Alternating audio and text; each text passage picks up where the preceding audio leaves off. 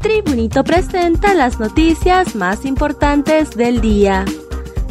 A continuación, le brindamos las cinco noticias más relevantes de este miércoles 6 de abril del 2022. Declaran inadmisible recurso de amparo presentado por la defensa del expresidente Hernández. Magistrados de la Sala Constitucional de la Corte Suprema de Justicia, por unanimidad de votos, declaran inadmisible el recurso de amparo a favor del expresidente Juan Orlando Hernández, por lo que su extradición es inminente y deberá enfrentarse la justicia estadounidense. Hernández, de 53 años, por quien Estados Unidos solicitó el 14 de febrero arresto provisional con fines de extradición. Hernández es acusado de, los delitos de conspiración para importar y distribuir una sustancia controlada a Estados Unidos, uso y porte de armas de fuego y conspiración para usar armas de fuego, incluyendo ametralladoras y dispositivos destructivos durante y en relación con o poseer armas de fuego, en apoyo de la conspiración de importación de narcóticos, mientras que el 16 de marzo un juez natural designado por el Supremo autorizó la extradición del exgobernante, la que fue ratificada el 28 de este mismo mes por el Pleno de la Corte Suprema de Justicia, integrado por 15 magistrados. Peticiones de irse a Nicaragua y a Israel fueron denegadas.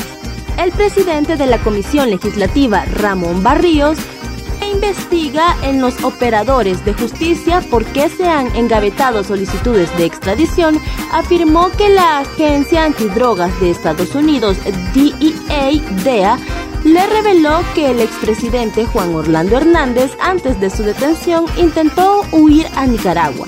Me entrevisté con la comisión, con personeros del gobierno de los Estados Unidos y de la DEA y estos últimos nos confiaron que Hernández intentó entrar a Nicaragua.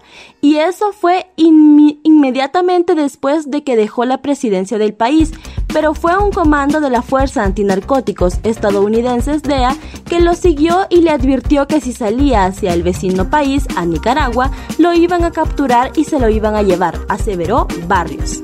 Fue entonces, acotó, que Hernández decidió regresar a, a, su casa y quedarse para dar su última batalla en la Corte Suprema de Justicia y afrontar el proceso de extradición, creyendo que todavía dominaba esa estructura del Estado.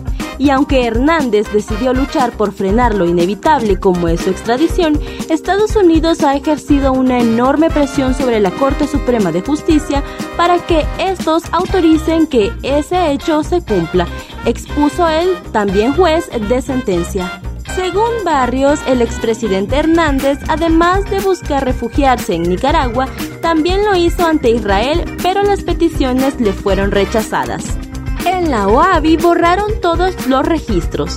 El Congreso Nacional recibió la petición por parte de la Procuraduría General de la República para que defina su postura y pronunciamiento sobre el caso que se conoce en la Corte Interamericana de Derechos Humanos por la destitución arbitraria e ilegal de los magistrados de la Sala de lo Constitucional de la Corte Suprema de Justicia en el 2012, en un acto de retaliación política por parte del Poder Legislativo. En ese sentido, el presidente del Congreso Nacional, Luis Redondo, manifestó que el 12 de diciembre del 2012, desde este poder del Estado se empezó a orquestar lo que hoy son las consecuencias de un golpe de Estado y las consecuencias de una estructura criminal que tiene a su líder a punto de ser extraditado. El presidente Redondo sentenció se tiene que pagar por los daños ocasionados al pueblo de Honduras y este Congreso hará justicia. Respetuosamente invitó a quienes están aquí representando al pueblo para que no continúen apoyando estructuras criminales. Es por eso que debemos poner un punto de partida para poner orden en este país. A punto redondo. Redondo reveló que también en la OAVI borraron registros en toda la institucionalidad del país, fueron borrados y eliminados documentos, registros y datos y les digo que no nos vamos a quedar así. Aquí estamos en representación del pueblo, por eso los invito a que pongan un antes y un después. Aquí estamos hablando de hechos reales que perjudicaron al pueblo. No va con dedicatoria, pero las personas que tuvieron que ver van a tener que pagar por sus acciones y vamos a tomar acciones en esto, concluyó. Más de 10.000 nombramientos irregulares dejó el gobierno pasado.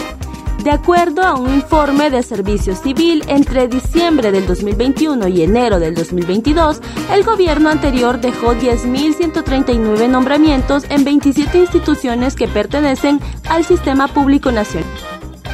Joven asalta a dos ciudadanos en la zona sur y policías pasan sin darse cuenta. Las cámaras de seguridad de una vivienda captaron el momento en el que un ladrón despoja de sus pertenencias a un hombre en una solitaria calle de la colonia Las Acacias en el departamento de Choluteca. Según se conoció, el hecho ocurrió el martes 5 de abril a eso de las 6.47 de la tarde.